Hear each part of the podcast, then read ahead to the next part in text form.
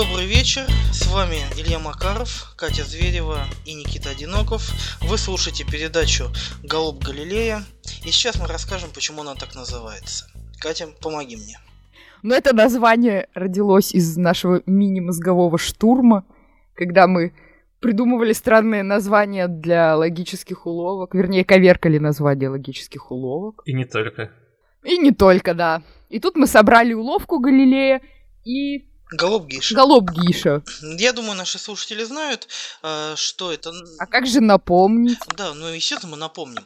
Для э, тех, кто вновь нас слушает, и для тех, кто случайно наткнулся, сейчас закроет и перестанет слушать. Смотрите, голуб Гиша, как известно, это такой полемический прием, когда человек закидывает оппонента куча аргументов, не давая ему э, времени ответить. Вы даете один тезис, он начинает отвечать, вы уже сразу другой, и так далее, пока он не сдуется. Правильно говорю? Поправьте, uh-huh. что. Ну, по-моему, плюс еще важно, что эти тезисы, по большей части, легкие для опровержений, но их очень много. Там, знаете, типа 100 ответов атеисту, который поставит его в тупик. На самом деле они на них ответы уже есть, просто надо слишком много времени, чтобы на всех на них ответить. Да, очень сложно каждый разбирать каждый раз индивидуально. Они зачастую неоднозначны и требуют действительно много времени, а получается это как монгольская конница. Вы сбиваете одного, но за ним идет еще шквал, и в итоге вы превращаетесь в лепешку. Поэтому надо их отлавливать по одному.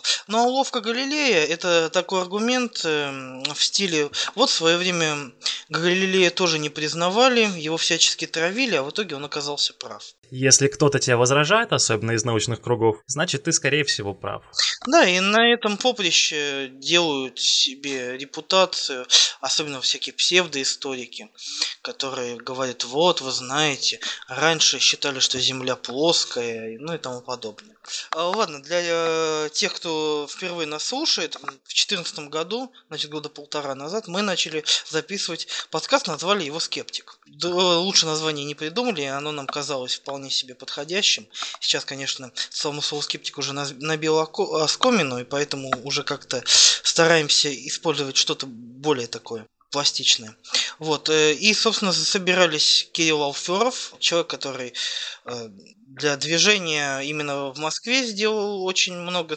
Первый начал организовывать встречи. Тогда это еще был антикафе Циферблат, но там очень мало места, поэтому мы перебрались в антикафе Зеленая дверь. Это на чистых прудах.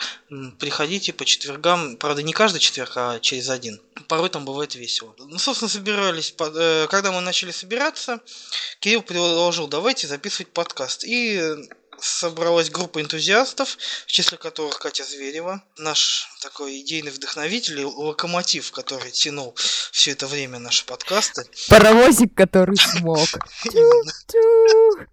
Собственно, что мы делали? Мы обсуждали вопрос критического мышления. Катя нам рассказывала новости из научного мира. А, Кирилл всячески развлекал интересными историями и комментировал каждую тему.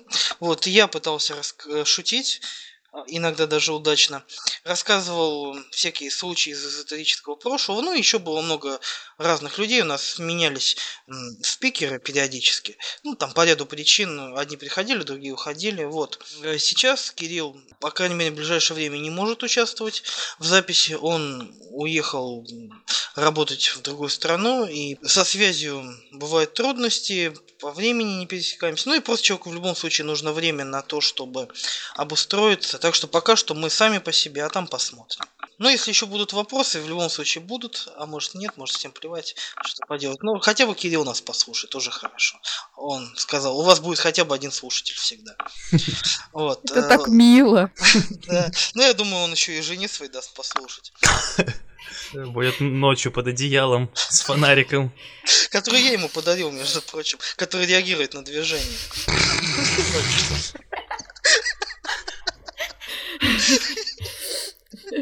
Собственно, подкаст не выходил уже, наверное, полгода, Кать, да? Последний раз мы, по-моему, еще э, зимой собирались, разговаривали про Алькатрас. С тех пор произошло в мире науки, в мире мракобесия и вообще в социальной жизни очень много интересного. Попробуем припомнить, что было, пока мы отсутствовали. Э, во-первых, вот что меня поразило, так, э, ну не то, что удивило, а что вызвало такой трепет в моей душе, это фотографии Плутона во всей красе, во всем великолепии. Думаю, все помнят, как космический аппарат, как его звали, кто помнит? Новый горизонт. Да, точно, Новый горизонт. Хорошее название. Э, сфотографировал Плутон, потом стало появляться куча фотожаб со звездой смерти и прочим. Я, помнится, даже участвовал в каком-то споре, и тут, собственно, меня поймали на моей неграмотности. Э, просто когда появились эти фотографии, э, начали возникать люди, которые говорят, это все фейк, не может быть таких фотографий. Э, знаете, даже некоторые эзотерики утверждают, что вообще ничто не может а, покинуть пределы земной гравитации – ну, то есть ничто созданное на Земле. Потому что оно ударится о небесную твердь. Нет, нет, э, это, это, это другие. Это другие ребята, кстати. Э, он, э, вы видели, один из них выступал у Владимира Соловьева в передаче. Кто именно? Дмитрий Царионов он же Intel, он спорил с... Некто Александр Проханов, это какой-то тоже политический деятель. Ну да, который просто все время у Соловьева пасется. Ну да, ну кому нужны рейтинги, те туда и идут. И, собственно, я, честно говоря, не осилил полностью передачу, поржал, вот честно. Когда, понимаете, два человека с зашкаливающими такими религиозными настроениями, когда они начинают поносить друг друга, называют друг друга сатанистами, фанатиками, все такое, это очень интересно, но, честно говоря, стало неприятно от того, что вот вещи, которые для многих людей все-таки важны, да, все-таки там вера, религия для очень большого количества людей, это очень важное.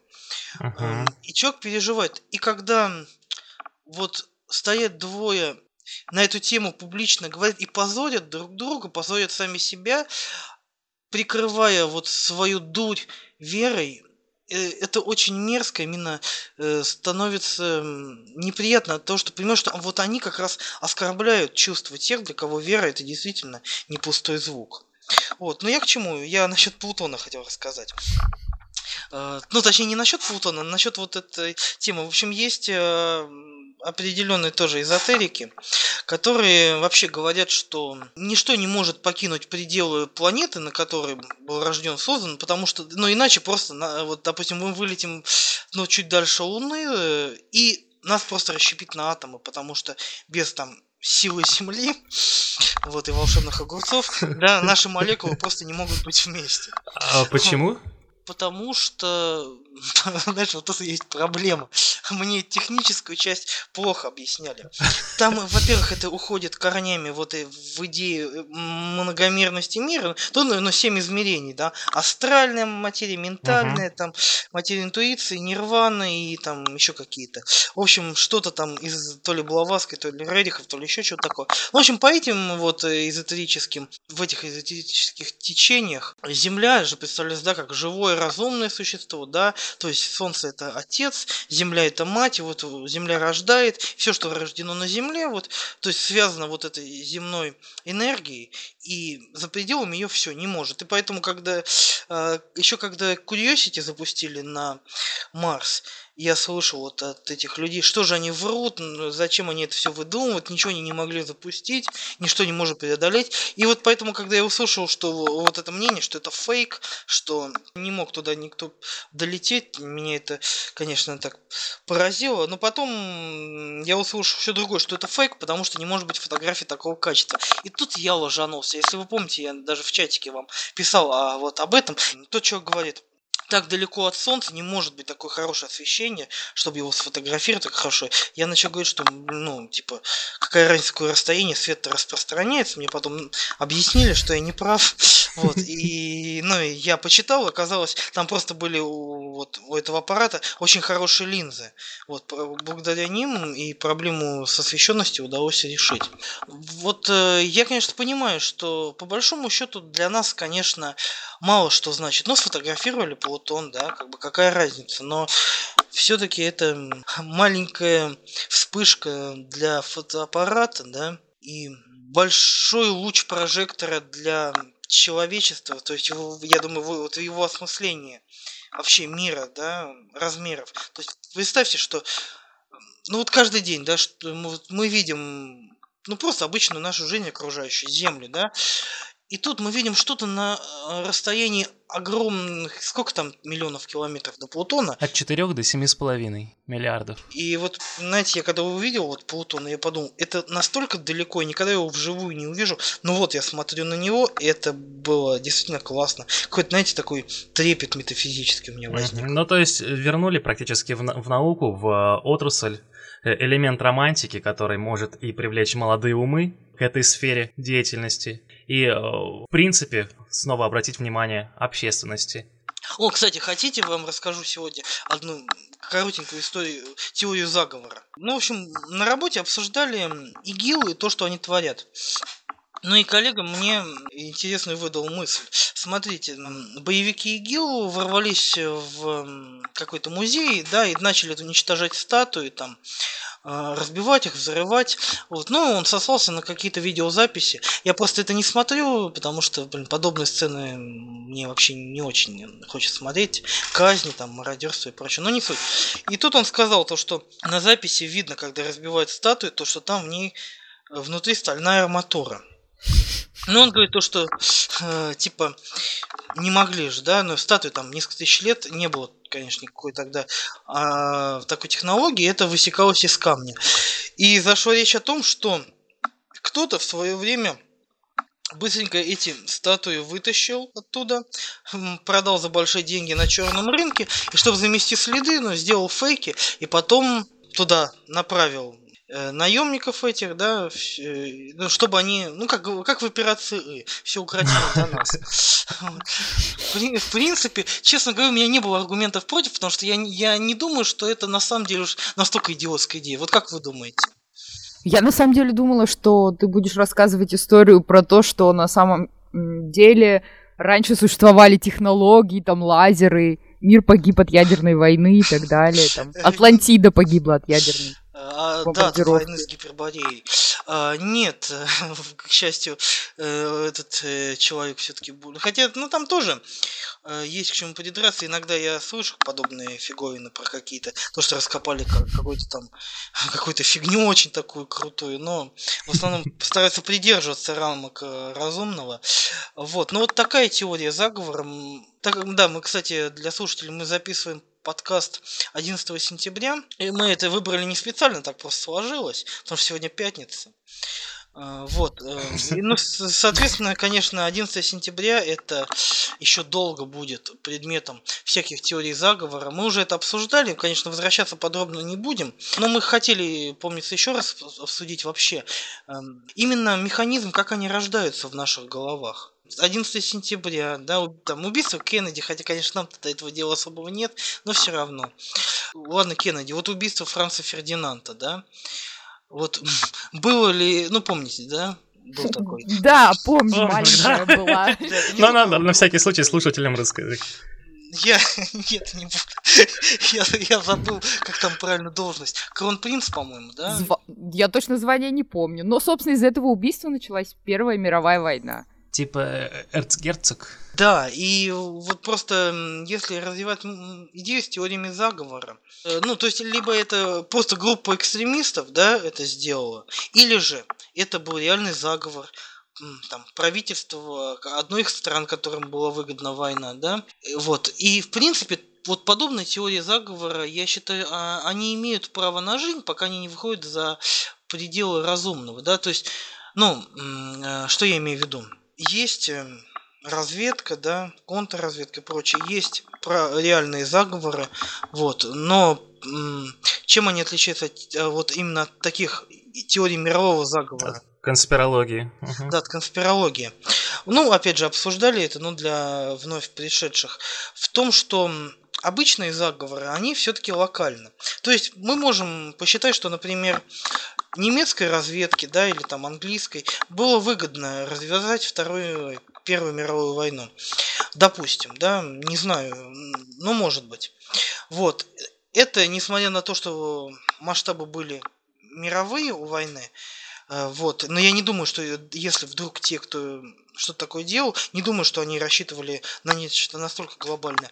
Это все равно достаточно локально. А вот если мы скажем, что мировое правительство тайное, да, которое сидит, эм, которое базируется в подвале под египетскими пирамидами, и у них есть специальная линия метро, которая э, соединяет их э, с Сан-Франциско, э, вот, откуда они руководят всеми финансовыми биржами, что вот им нужно было убить Франца Фердинанда для того, чтобы была развязана Первая мировая война, для того, чтобы по ее итогам, когда Германия будет, по сути, разрушенной, униженной страной, чтобы на ее руинах смог прийти к власти Гитлер, для того, чтобы э, он смог развязать, развязать Вторую мировую войну, чтобы после того, как э, Гитлера свергнут, правительства собрались и создали Израиль для того, чтобы, э, собственно, члены мирового правительства наконец-то заимели свою страну. Вот это уже конспирологическая теория. Вот разница вот такая небольшая, но вот она есть. Совсем небольшая разница. А почему же э, теория первого типа имеет право на существование? Потому что э, заговоры реально бывают. Да, ну то есть группа заговорщиков решила кого-нибудь грохнуть. Такое же бывает. Это как может быть на уровне ну, просто каких-то бандитов, так это и на уровне правительства. Да, но тем не менее излишние теории разве они не влекут за собой дополнительных неприятностей? То есть, может быть, все-таки следует идти за э, какими-то свидетельствами, за данными и уликами, а не э, сочинять какую-то угу. гипотезу и дальше уже подвергаясь стандартным логическим ошибкам и э, когнитивным искажениям, находить этому кучу подтверждений и так ну, далее. Ну, то есть ты имеешь в виду, что не стоит сначала выдвигать теорию, да, а потом искать к ней э, каких-то доказательств. Ну, хотя бы да, э, хотя бы дождаться каких-то конкретных данных, и угу. потом уже куда эти данные приведут, там уже как-то пытаться экстраполировать их до полноценной гипотезы. Ну, вообще, да, я с таким подходом согласен, но я просто все-таки попробую немножко защитить эту позицию в том плане, что иногда, ну, просто подобные рассуждения, они могут, э, да, они могут завести в дебри, но иногда подумать, типа, кому это выгодно, бывает, ну, не то, что полезно, скажем так, можно допустить подобные вещи. Но, вот знаешь, сейчас мы говорили, я подумал, именно заговор правительства это немножко как-то водянисто звучит. Заговор всегда между конкретными людьми бывает. Uh-huh. Вот, то есть э, не то, что, да, конкретно, допустим, кто у нас сейчас э, в Америке президент? А, а, Смешная шутка. Нет, я, я реально, я про Буша просто думал. Вчера слушал эм, один из стендапов э, Робина Уильямса, э, и он там, ну, он обозревал, собственно, что происходило в, в нулевые годы, там, про Буша, я поэтому сейчас о нем думал. Uh-huh. Ну вот, э, собственно, администрация американского президента, да, допустим, э, Обамы, э, вот вся собралась и там решила какой-нибудь переворот устроить в какой-нибудь еще очередной стране. Это, в принципе, возможно, но, наверное, более вероятно, что если, допустим, действительно спонсируются перевороты там какими-то, ну, правительствами каких-то стран, то, наверное, это делается больше в интересах, ну, для, для, э, кому выгодны войны? Продавцам оружия в основном. Наверное, тем, у кого есть там заказы на поставки, вот скорее группа вот этих людей организуется, да, и будет спонсировать кого надо, чем соберется весь кабинет министров, сядет и решит, а давайте-ка мы устроим там переворот в Ливии. Вот, наверное, Наверное, вот такие отличия между именно конспирологическими теориями, да, и возможными заговорами как таковыми. Но и в этой теме тоже очень важно не забывать, что если э, мы все-таки пришли к какой-то гипотезе или э, назначили что-то гипотезой, то далее ее нужно фальсифицировать, а не подтверждать. Кстати, вот об этом точно надо не забывать. То есть мы выдвигаем тезис, да, например, что правительство, допустим, Соединенных Штатов э, устроило переворот в Ливии, да, угу. и что, то есть фальсифицировать мы должны придумать условия, да, при которых мы можем это опровергнуть. Так получается? То есть э, найти то, что говорит против этой теории теории, так? Угу. То есть не искать этому подтверждения, потому что подтверждение мы, скорее всего, всегда найдем. А гипотезу, если мы подходим с точки зрения научного скептицизма и, в принципе, научного подхода, а, мы должны ее опровергать экспериментами, проверками, наблюдениями Да, и мы сейчас э, быстренько уйдем с этой скользкой темы политики, но а, вот сейчас возникла мысль, а работает ли научный метод, когда мы обсуждаем вот а, такие вещи, да, вот, ну, социально-политические именно. Там все-таки, наверное, механизмов больше, чем вот мы привыкли просто вот в научных темах. Ну, так или иначе, если э, мы хотим что-то проверить фактически, то я пока не могу сходу предположить, почему этот подход может не работать. А, мне кажется, этот подход э, работает, просто из этого подхода мы не можем делать четких утверждений, то есть он нас заставляет больше сомневаться. То есть так как социальная тема или политическая, она более сложная там, чем физика элементарных частиц, там гораздо больше факторов, влияющих друг на друга, то наши просто высказывания должны быть более аккуратными, исследования более сложными, более объемными. Более комплексными, да. Да. Да, и выводы из них неоднозначные, а недалеко идущие, а тоже лишь э, следующий шаг в наблюдениях в исследовании. Да, вот, кстати, от этой темы можно перейти к новости о том, что Мгм. только 36 там исследований из 100 перепроверенных в психологии оказались правдивыми, то есть подтвердили. да, расскажи нам об этом. Очень такая Животрепещущая. живо- да, животрепещущая тема. Да. Расскажи нам вот вообще про эту новость. Ну, собственно, недавно во всех там научных или новостных изданиях гремела новость о том, что в Science опубликовали статью, что перепроверили 100 экспериментов в псих- в области когнитивной и социальной психологии, и только 36 из них смогли воспроизвести. И, дескать, вот, смотрите, психология это все фигня, психология не работает, это там лженаука. Я много где видела, ну, собственно, такие комментарии от людей или журналистов. И заголовки статей особенно. Да. Но на самом деле, если разобраться в том, что произошло, то становится ясно, что на самом-то деле это вовсе не критика психологии как таковой, как науки. История вообще начинается, можно сказать, с тех самых пор, когда ученые начали фальсифицировать свои исследования. Здесь вы под фальсификацией э, подразумеваете э, подделку, подлог. Да, да, по- подделку, да, да, то есть не, не, не- проверка на фальсифицируемость теории, да, а подлог. Да-да-да. Например, известным персонажем именно в психологии является Дитрик Александр Штапель. Он стал профессором в достаточно молодом возрасте, у него было большое количество статей, и потом в какой-то момент его поймали на фальсификации экспериментальных данных. Насколько я помню, что там 30 из 130 опубликованных статей оказались ложными. А он подгонял результаты или просто фальсифицировал? Ну, в смысле, да, это не суть подгонял, скорее всего. Ну, и то есть это был далеко не единственный психолог, которого поймали на фальсификации. Было еще несколько громких случаев, ну и не только в психологии. И никто иной, как Даниэль Канеман, поднял вопрос о том, что, собственно, надо защищать психологию от вот такого, и он предложил ученым, то есть отобрать пять лучших лабораторий психологических, И не отдать обратно. да, и не отдать обратно, и сделать так, чтобы они перепроверили какие-то психологические эффекты, допустим. То есть, чтобы одна лаборатория проверяет какой-то один эффект, за ней проверяет другая, чтобы вот самые лучшие лаборатории смогли воспроизводить какие-то эксперименты, чтобы можно было точно убедиться, что вот какой-то эффект есть. Ну, то есть, чтобы все было как, э, как в остальных науках. в принципе. Мгм. Ну, на самом деле, насколько я поняла, и я читала, что на подлоге и на жульничестве ловили не только психологов, а многих других ученых. Да, это понятно. Просто в психологии намного, наверное, труднее, может быть, выявить, да, фальсификацию. Ну да, сжульничать проще. Там проще размазать данные, проще налить воды. Накосячить со статистикой и прочее, да. Мгм. Да, подстроить, сделать так, чтобы было красиво. Вот. И, собственно, как ни странно, Канемана не поддержали другие психологи, они просто, как я понимаю, начали огрызаться и... Они были в доле. Может быть, С ну, не мировым правительством. Ну, на самом деле, это все-таки тяжелый труд перепроверять за другими, и, может быть, никто не захотел. Ну, хотя, с одной стороны, никто не захотел, с другой стороны, молодой исследователь, рядовой на, тот- на тот еще момент, Брайан Носик, ну, собственно, поддержал Канемана и решил собрать добровольцев по всему миру. Сначала их было 72, потом набралось 270 ученых, которые были готовы перепроверить какие-то исследования. И вот они выбрали 100 исследований, статьи, по которым были опубликованы в уважаемых журналах, и они их постарались максимально точно воспроизвести.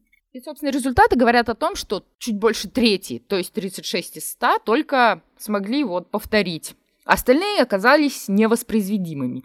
Но на самом деле это не совсем так, потому что еще треть, она, ну, грубо говоря, с точки зрения статистики, там непонятно, то ли правда, то ли нет. Uh-huh. То есть вот эта перепроверка пока ничего не, не показала. И по сути это исследование, и эта статья говорит не о том, что психология плохая наука, а о том, что надо оттачивать алгоритмы, контролировать те данные, которые мы подаем. То есть, ну, например, в одном из э, экспериментов, которые перепроверяли, там в изначальном эксперименте, например, были дети из англоговорящей страны, а в другом эксперименте повторном уже дети были из Канады, то есть там англо... И франкоговорящие. Ну да, собственно. То есть это уже не совсем одни и те же дети, грубо говоря. Ну, Что-то, чуток разная выборка, чуть-чуть разные культурные условия. Ну и, собственно, то есть эту статью в Science нужно воспринимать не как критику психологии как таковой, а как... Ну, скорее, как предварительное исследование. Ну, ну, собственно, как толчок к тому, что исследования нужно перепроверять. Да, то есть это не наука была отменена, а как бы наоборот, наука сработала так, как она да. должна в принципе работать. В очередной раз она вывела в себе в самой дыру и теперь готова эту дыру заделывать. Ох, твоими бы устами Ну да, вот еще можно сказать, это проблема я так понимаю, во всем мире, что ученые не заинтересованы в том, чтобы проводить эксперименты честно, потому что научные журналы не любят принимать статьи с отрицательными результатами. Uh-huh. Да. То есть им не нравятся статьи, где говорят, что изначальная гипотеза не подтвердилась. И поэтому ученый просто, даже если он хотел бы быть честным, то в какой-то момент он вынужден увиливать, чтобы остаться, я не знаю, на месте, чтобы получить грант там и так далее. То есть, то есть срабатывает все тот же человеческий фактор, ну как и везде. Да, то есть, как, например, в каких-нибудь коммерческих организациях, там, какому-нибудь менеджеру, чтобы вот на своем месте удержаться, ему надо проявить какую-то инициативу, да, придумать что-нибудь, вот, ну, показать, что он не просто так э, сидит на своем месте ест свой хлеб. Да, он что-то выдумывает, так и э, зачастую ученому, чтобы, да, получать, продолжать гранты и прочее, чтобы репутацию свою поддерживать, тоже приходится выйти на какие-то такие вещи, и это плохо, но это, да, реалии такие. Оно вот как ты думаешь, это проблема именно науки или это проблема неправильной подачи науки в общество? То есть, ну, журналы научные, да, которые э, предпочитают только положительные исследования. Не, но эти же журналы-то, по сути, они я имею в виду не те журналы, которые для общества, а вот, ну, вся эта система, что для людей главное индекс цитируемости, чтобы ну, да. больше статей напечатать, неважно каких, главное, что вот одну линию гнуть.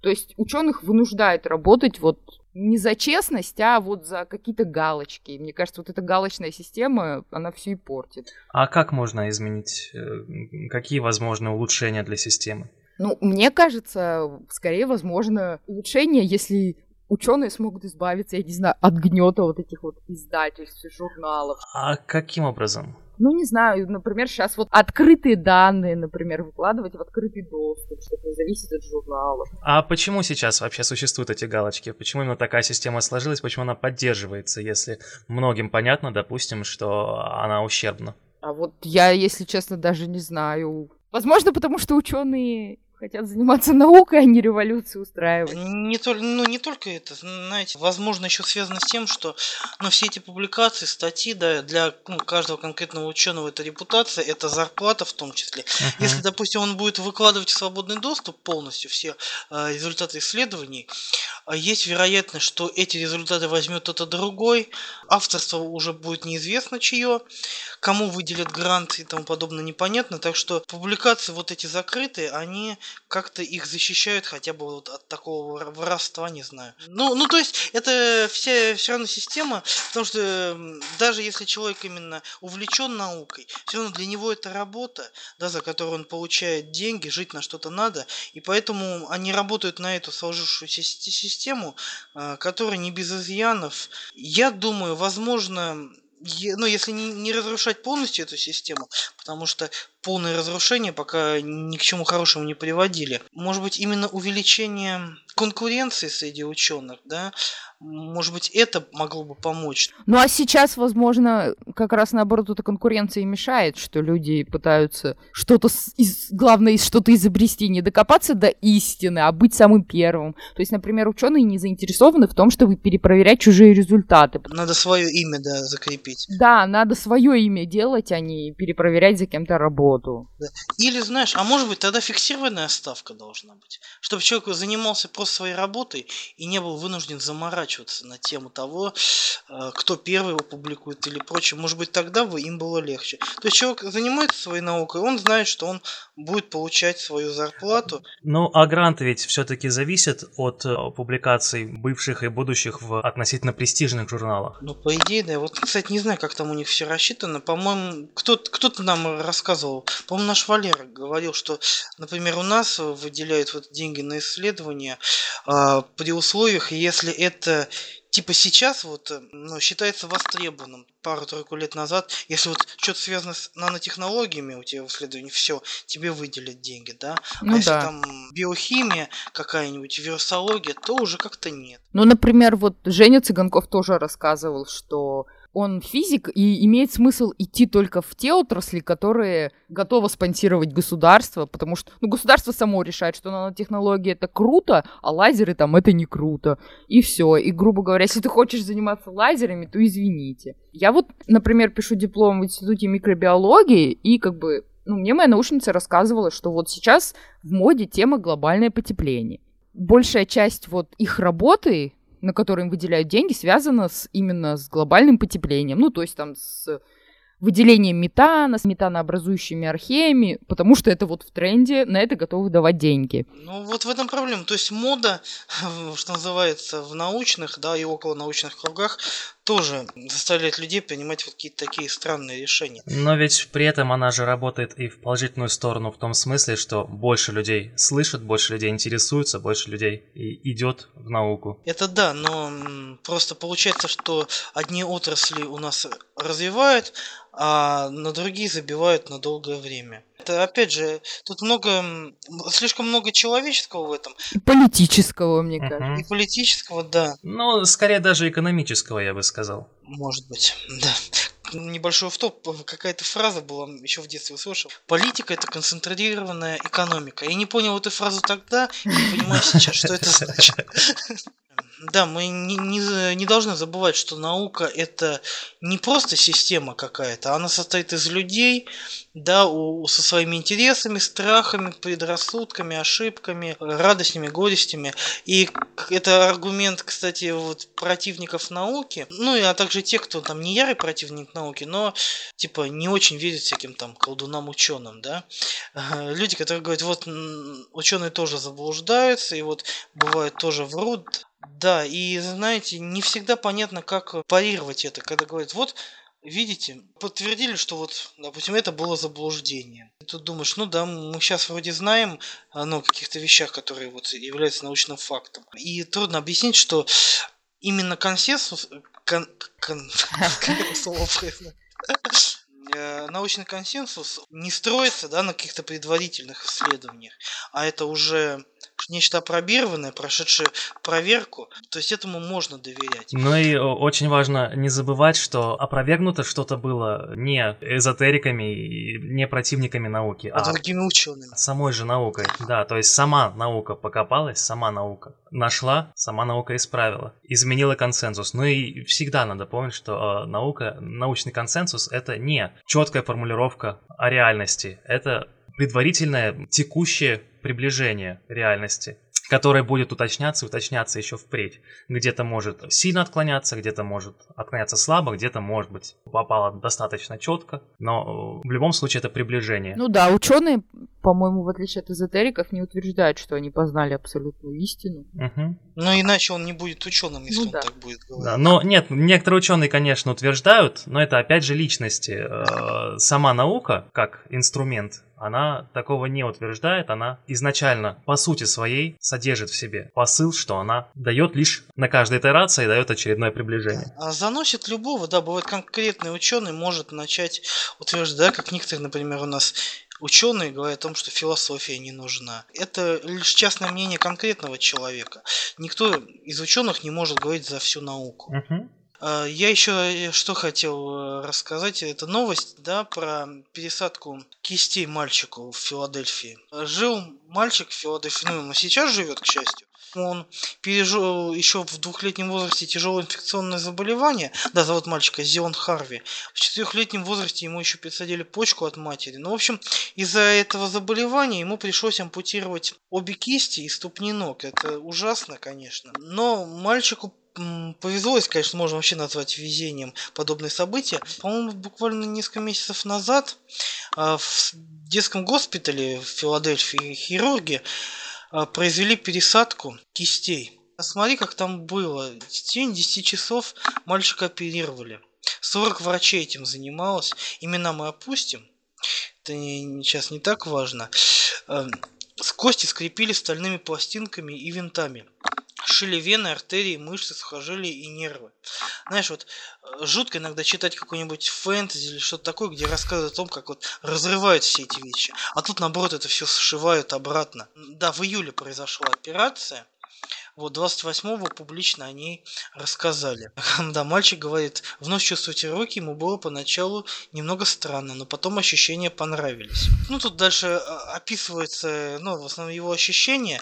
Единственное, пока непонятно. Я думал, ему протезы сделали, а тут, как я понимаю, ему настоящие, ну, то есть живые руки пришили. От донора пришили руки, насколько я поняла, да? От, до- ну, э, как я понял, от мертвого, да, человека или как?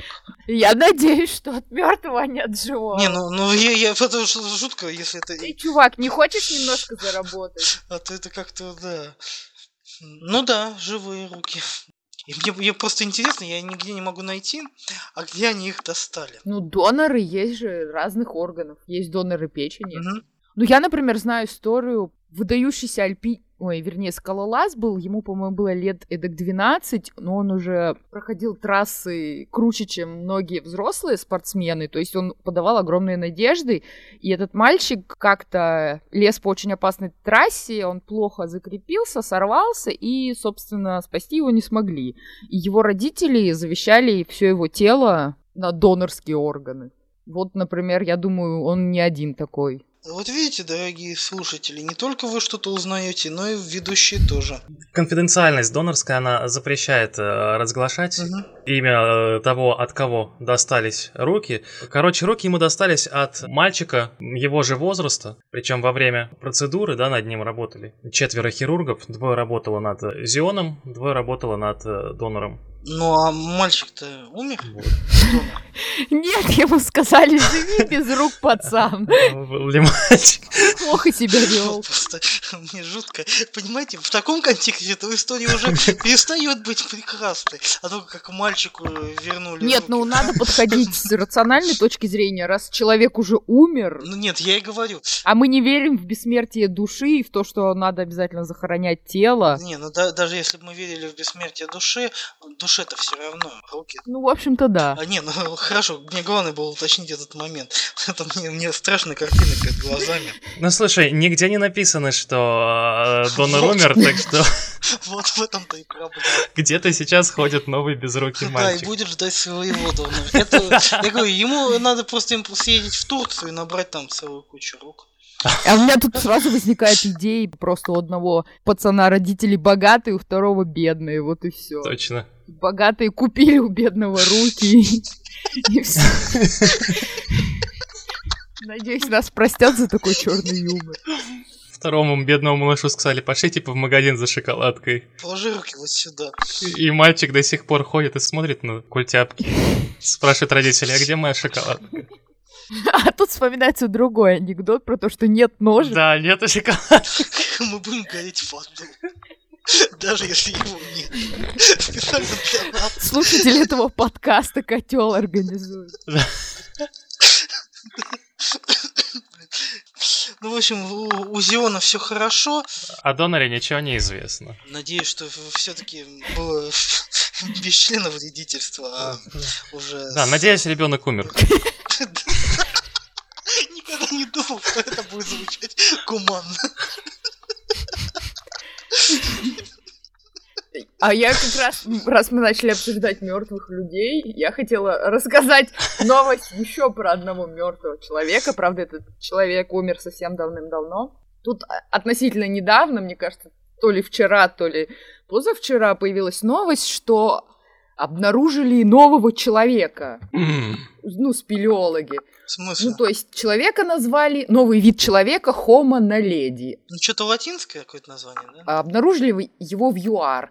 Так вот, этот вид человека, как пишут в статьях, отличается тем, что у него очень маленький мозг. Но мне больше понравилось в этой истории история о том, как его нашли. На самом деле нашли его не антропологи, они только, собственно, разбирались с кучей костей. Там нашли порядка 1550 фрагментов каких-то, из которых они, собственно, и собрали нового человека. Вот. А история такова. Два спелеолога в 2013 году спустились в систему пещер. Там какие-то очень хитроумные, запутанные ходы, это очень сложный, малоисхоженный маршрут. Они, видимо, были очень большими авантюристами, потому что они пришли, прошли, вернее, в пещеру по проходу, которого назвали путем Супермена, потому что его могут пройти только, знаете, если вытянуть одну руку, а одну руку прижать к телу, а другую вытянуть вперед, как Супермен в полете, только вот вот в такой вот вытянувшись стрункой, можно пролезть в эту маленькую дыру. И пишут, что спелеологи были очень худощавые, потому что более крупного телосложения туда бы человек просто не пролез. Ну и, собственно, они нашли вот эту маленькую симпатичную пещерку, а там они нашли кучу костей. И, собственно, вот два года, спи... ой, вернее, антропологи с этим разбирались. И вот так вот за счет авантюризма спелеологов ученые сделали такое важное и интересное открытие. А, на леди это означает звезда, и это так называется пещера. Вот так вот. Да, человек на этот назван по имени пещеры, в которой он найден. И она на тамошнем африканском языке называется звезда на леди. Вот такая красивая история. Наверное, язык красивый. Я сразу ну, заметил, что такое звучит похоже на их имена. Вот, а, а я тут немножко с наших СМИ, конечно, не то, что я был удивлен, поражен. Некто Илон Маск, это, угу. знаешь, да, глава Tesla Motors. Изобретатель, предприниматель. Да, во, круто. Да, кстати, Катя, ты каталась на Tesla мобиле? Крутые Нет, штуки? не каталась. А вообще у нас в России они есть? Ну, я знаю, что Яндекс Такси, ну, в Москве, по крайней мере, они там закупили себе несколько Тесл, и можно заказать себе такси и прокатиться на этой машине. А кто из вас знает, в чем вообще суть Тесла мобилей? То, что он электрический. А, ну то есть электромобиль, то есть... Он не гибрид, да? Нет, по-моему, он Нет? полностью электрический. От зарядки а. работает, от розетки. Ну а в чем, а в чем тогда его исключительность? Типа у него очень хорошая батарея, не то что у обычных электромобилей. Насколько я знаю, что этот автомобиль он может на одной зарядке проехать какое-то очень большое расстояние, то есть он достаточно экономный, и он очень красивый, клевый. Это неплохо, да. Хотя гибриды тоже хороши. Гибриды плохи тем, что их когда-то рекламировали как супер экологичный автомобиль, меньше бензина жрет и так далее. 4 литра на сотню, конечно. Вот. Но суть в том, что оказалось очень вредное производство. И то есть за время производства автомобиля вырабатывается столько гадостей, сколько обычный автомобиль не вырабатывает за срок своей службы. То есть, по сути, производство гибридных автомобилей оказалось вреднее, чем эксплуатация обычных. А, я просто хотел про другую новость, собственно, рассказать. В общем, он был на вечерней передаче Лайт Шоу. В общем, на этом шоу они обсуждали э, терраформирование на Марсе. И вот этот Илон Маск, по-моему, ну, пошутил, что можно просто начать ядерную бомбардировку Марса, да, полюсом для того, чтобы разогреть планету. И, в принципе, ну, в рамках э, вечернего юмористического шоу вполне себе нормальная шутка. Мы тут еще хуже шутим. Вот, ну, эта новость прям взорвала интернет. Прям везде да, пишут о том, что там... Маск хочет бомбардировать Марс. Что э, марсиане собираются уже ответный удар наносить, что он психопат там и прочее. Мне просто нравится, как растиражировали в СМИ это. Обычная шутка. И ведь эта тема уже поднималась, да, насчет того, как, ну, если мы решим колонизировать Марс, хотя, как вы узнали из начала сегодняшней передачи, мы не сможем преодолеть пределы земной гравитации, поэтому какой-то Марс, там уже свои живут э, марсиане, все такое. Но Со своей гравитацией, окажется, что твердью. Да, которая одна четвертая земной, да? Со своей одной четвертой НТО. Обсуждали, что либо парниковые газы надо там очень яростно выбрасывать в марсианскую атмосферу, или ядерными бомбами э, хреначить, чтобы... Единственное, вот мне не совсем понятно, при ядерной бомбардировке есть опасность, что наоборот ядерная зима наступит на Марсе, да, когда пыль затмит небо. Поэтому мне кажется, он не совсем прав. Ну, мне кажется, вообще он просто пошутил. Шутка ради шутки. Да, но ведь мы не можем отставать от наших СМИ. Ну, слушай, ядерная зима наступает, если очень-очень долго заниматься э, перекидыванием ядерными бомбами. Ну, зато потом, значит, наступает ядерная весна. А, а мне кажется, что от ядерного взрыва жарко да будет не очень долго.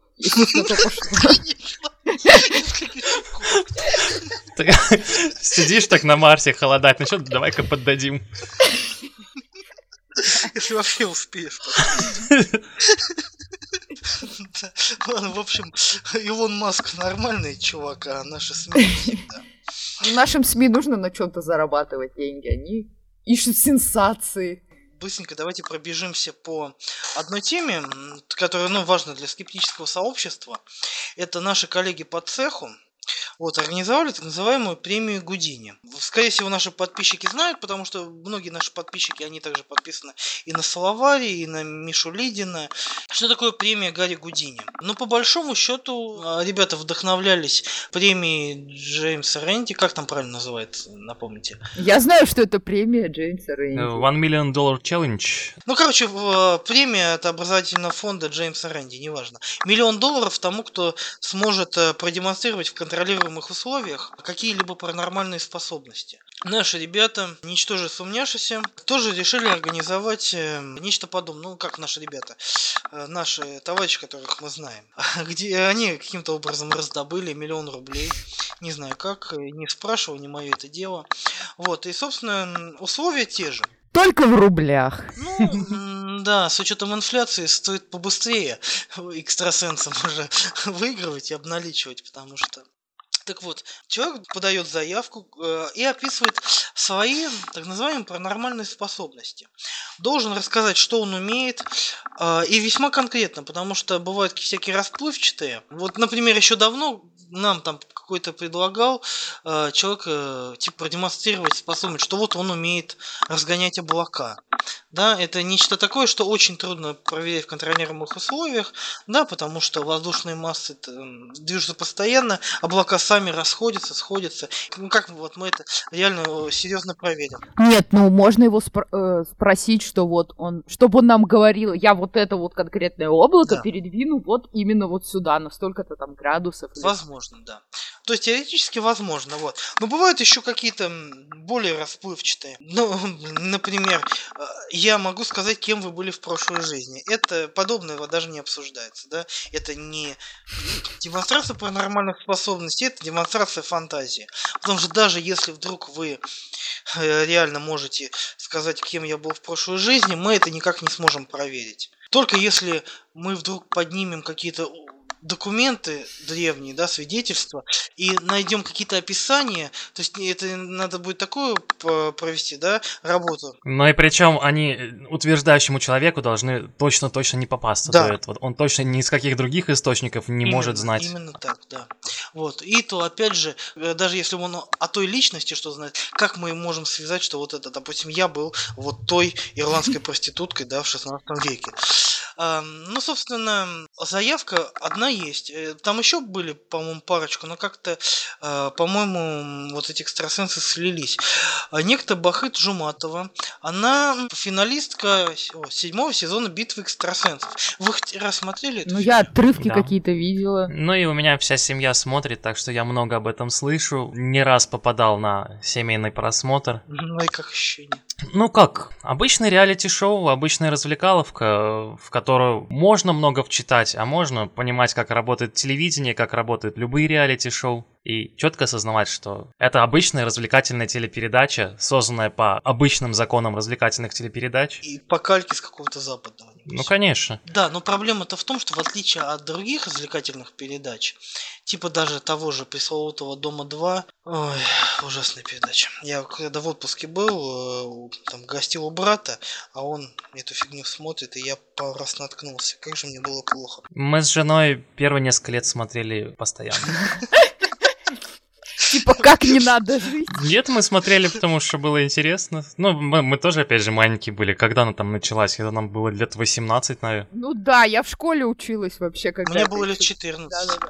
Ну, это было, кстати, забавно, это было нечто новое тогда. То есть до этого было там шоу за стеклом, еще что-то такое, но это было не совсем то. Но это была калька с большого брата. Да. Ну, э, то есть, поначалу это действительно было забавно, мы там люди еще более-менее были похожи на настоящих. А сейчас то, что там творится, это видно просто постановка, ну, настолько дебильная. Либо просто я не могу поверить в то, что люди такими бывают уродами. Ну, во-первых, надо понимать, что привлекает вполне определенный контингент эта передача. Во-вторых, надо понимать, что если люди день за днем просто 24 часа в сутки вместе, то возникает очень много конфликтов постепенно, очень много разных трений. Разумеется, камера фиксирует все, и потом в буквально там часовой формат впихивает все самые-самые гадкие, самые яркие моменты за день. То есть, соответственно, сразу по нескольким фронтам э, грязная выборка. Ну да. И в итоге совершенно конкретный эффект. То есть э, работают на то, чтобы было максимально ярко и гадко одновременно. После битвы экстрасенсов это все-таки еще и вредная, я считаю, передача, потому что, ну, как, ну, помнится, у Саши Невеева было видео на эту тему тоже, то, что потом эти люди начинают продавать свои услуги. Они изначально продают свои услуги и туда идут э, для рекламы. Но они новых клиентов ищут. То есть обычный коммерческий проект рекламы. Точно так же идут на всякие там конкурсы талантов люди с талантами и без. Ну, как фабрики звезд всякие. где вроде как единственный приз это там миллион долларов в конце, да, уже когда ты в финале победил, но на самом деле каждый там хоть раз засветившийся, он уже э, обретает какую-то славу, какой-то э, элемент почета, какую-то способность по объявлению быть найденным в интернете, там быть приглашенным на свадьбу, еще куда-то в качестве выступающего, то есть в принципе это Ну, в принципе, да, если в таких рамках, совершенно нормальная практика, просто в данном случае касается заявлений о сверхъестественном. да, и мы возвращаемся именно к тому, что заявления сверхъестественным могут быть именно опасны для людей, которые обращаются к экстрасенсам, когда, ну, для отчаявшихся людей, когда они могут эм, потратить последние деньги или там здоровье, послушав людей, которые заявляют о наличии у себя паранормальных способностей, вот, не являясь ни специалистами там ни в психологии, ни там медицине, ни прочее. Но это уже другая немножко тема, а, которую мы все равно, конечно, будем обсуждать, потому что все-таки животрепещущие. Ну вот, собственно, это некто Бахы Джуматова заявляет, что обладает даром ясновидения и предсказания. Она говорит, что умеет хорошо видеть деньги и сможет посредством ясновидения определить, в каком из 10 непроницаемых конвертов, каждый из которых положен в отдельно закрытый ящик, спрятана денежная купюра. Для выполнения задания понадобятся спички, вода, камни, колоды игральных карт. Экспертная комиссия дала согласие на, проведе- на проведение эксперимента, и вот 26 сентября планируется... 26 сентября предварительный эксперимент будет, если она все-таки придет на него. Детали, как все будет проводиться, не буду рассказывать. В группе ВКонтакте, на сайте премии Гудини, если захотите, там все есть. Описание, честно говоря, такое нудноватое, но это технические вещи. Извините, не Лермонтов их писал, а, и даже не Чехов. Так вот, эм, посмотрим, что из этого выйдет. Единственное, я чего опасаюсь? Несмотря на то, что в комиссии будут профессиональные фокусники участвовать, я не знаю, настолько ли они хороши. Может ли вот э, данная барышня или какой-то еще другой вот из экстрасенсов, эк- экст- экстрасенсов, а, мог- смогут ли они обмануть экспертную комиссию? Как вы Мне на самом деле кажется, что в той же битве экстрасенсов на телевидении им это удается исключительно в сговоре с, собственно, операторами, режиссерами и так далее. Режиссеры продюсеры и так далее, они просто не вдаются во всякие эти детали, они просто э, собирают, документируют зрелище. Ну, возможно, и так. То есть, да, конечно, кто-то там э, считает, что им и сценарии пишут, и подстраивают все, инсценируют и так далее, но на самом деле там единственные, так сказать, нечестность, грубо говоря, да, которая происходит именно со стороны продюсеров, это запись в несколько дублей. Тут что-то пошло не так, тут слишком долго мялся, да, тут еще что-то. Свет не так попал, сказал не так, споткнулся. И каждый следующий раз у экстрасенса есть возможность немножко уточнить свою речь, немножко изменить свои ответы под информацию, полученную в первый дубль. В итоге, опять же, поскольку режиссерам э, важно запихать в передачу самое зрелищное, самое интересное, самое продаваемое, э, они, разумеется, будут выбирать э, максимальное попадание, максимальное угадывание, максимально яркие, четкие предсказания и так далее. То есть не так много нечестности со стороны э, режиссеров, все то же самое, как... Как в обычных шоу. Как в обычных реалити-шоу, да. Ну, это логично. А, а то, что там прям сливать информацию... Хотя такое, наверное, может случаться, но, может быть, это не на постоянной основе. Да. Да. То есть, опять же, вот то, что мы говорили о заговорах, это не там заговор телевидения, даже не, скорее всего, заговор продюсерского режиссерского состава, это может быть кто-то там, какие-то два человека, допустим, заранее договорились. Хотя, на самом деле, знаешь, э, штука в том, что сейчас сейчас существует интернет, и очень многие э, экстрасенсы приходят на эксперимент, который не держался от них в тайне. А зачем его держать в тайне, если мы не пытаемся фальсифицировать их утверждения, если мы просто снимаем шоу? То есть они приходят уже подготовленными вполне.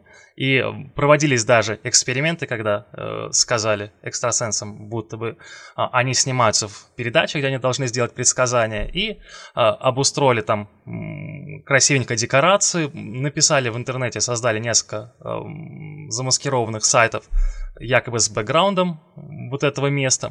Повесили там всякие портретики, привели их, сказали, вот типа опишите, что вы чувствуете об этом месте. И они начали от духов передавать информацию, которая вот была поддельно записана на этих сайтах. Грустно все это. Да не, ну это реально. Ну а что, совершенно нормальный бизнес. Элемент обмана там совершенно четкий, но очень мало чем это отличается от обычной ситуации в обычных шоу. Ну грустно скорее не то, что они делают, а то, что на это люди покупаются. Ну, люди покупаются, это, к сожалению, неизбежно. У меня... Я сейчас в ближайшее время постараюсь, если, конечно, сильно не будет бомбить, воздерживаться от яростных споров, потому что когда возникают вот эти конфликты, когда человек не, ну, не понимает, а, что ты пытаешься донести, да, мы уже привыкли, а, что там апелляция к личному опыту, да, своим ощущениям и тому подобное, это не аргумент в пользу сверхъестественного. Но я продолжаю э, сталкиваться с тем, что для многих это аргумент. И говорят, вот ты просто с этим не сталкивался. Они вообще не могут э, понять, почему это не, может, ну, не работает. И это действительно доходит до там, криков, скандалов. И я вот думаю, наверное, порой стоит, э, не знаю, может быть, спускать на тормозах, и, наверное, мы не можем брать и просто всех переубеждать. Все равно не получится. Но в одном разговоре все равно человека не, не переубедишь. В лучшем случае ты заронишь зерно сомнения, но и это маловероятно, если э, изначально все перешло в эмоциональный конфликт, и человек просто перешел а, в режим защиты слэш нападения. Ну да. То есть максимум, на кого это может после этого повлиять, это, возможно, на сторонних наблюдателей, которые оценят его аргументацию, оценят твою аргументацию. И, в принципе, поскольку они не защищаются и не нападают в данный момент, а у них в голове что-то может перещелкнуть в нужную сторону. Ну, поэтому надо вежливо и аккуратно со всеми разговаривать. Я думал, ты скажешь, поэтому на- надо верить. Нет, надо быть вежливым. Это когда вот Интел и Проханов орали друг на друга. Проханов говорит, надо верить в Россию. Интел кричит, надо верить в Бога. Да, то есть все, что мы тут можем, это сохранять презентабельность нашей позиции. Возможно, нам порой стоит просто пытаться понять да, наших собеседников. То есть, ну, мы, конечно, уверены в своей правоте, понятно. Мы же скептики, все такое. Мы по собственному опыту убедились давно. Да, мы сами с этим столкнулись. И наши ощущения говорят нам о том. Ну, нам просто наверное, надо порой понять именно, как мыслит человек. Порой эти вещи стоит послушать не ради да, каких-то там духовных открытий, а для размышлений. Это может помочь э, именно просто понять, как мыслят э, что, и другие люди, что ими движет. Это все равно, наверное, полезный опыт. Uh-huh. Ладно, в принципе, с премией Гудини мы более-менее разобрались. Мы будем отслеживать. Мы желаем нашим коллегам по цеху удачи, успехов, вот, и чтобы силы зла зла не смогли победить. А, вот, дорогие слушатели, мы были рады представить вам наш новый подкаст. Надеюсь, что вам понравилось. Мы постараемся повторить, постараемся, чтобы все было весело и интересно. Звоните, пишите, подписывайтесь, заходите на сайт, вступайте в нашу группу, приходите к нам на встречи в Анди Кафе Зеленая дверь. Или на встречи в Уфе или в других городах. Вот тут поступила информация, что возможно будет вторая конференция общества скептиков. Так что готовимся, будем рады вас видеть. В общем, все, всех благ, э, до встречи, до новых выпусков.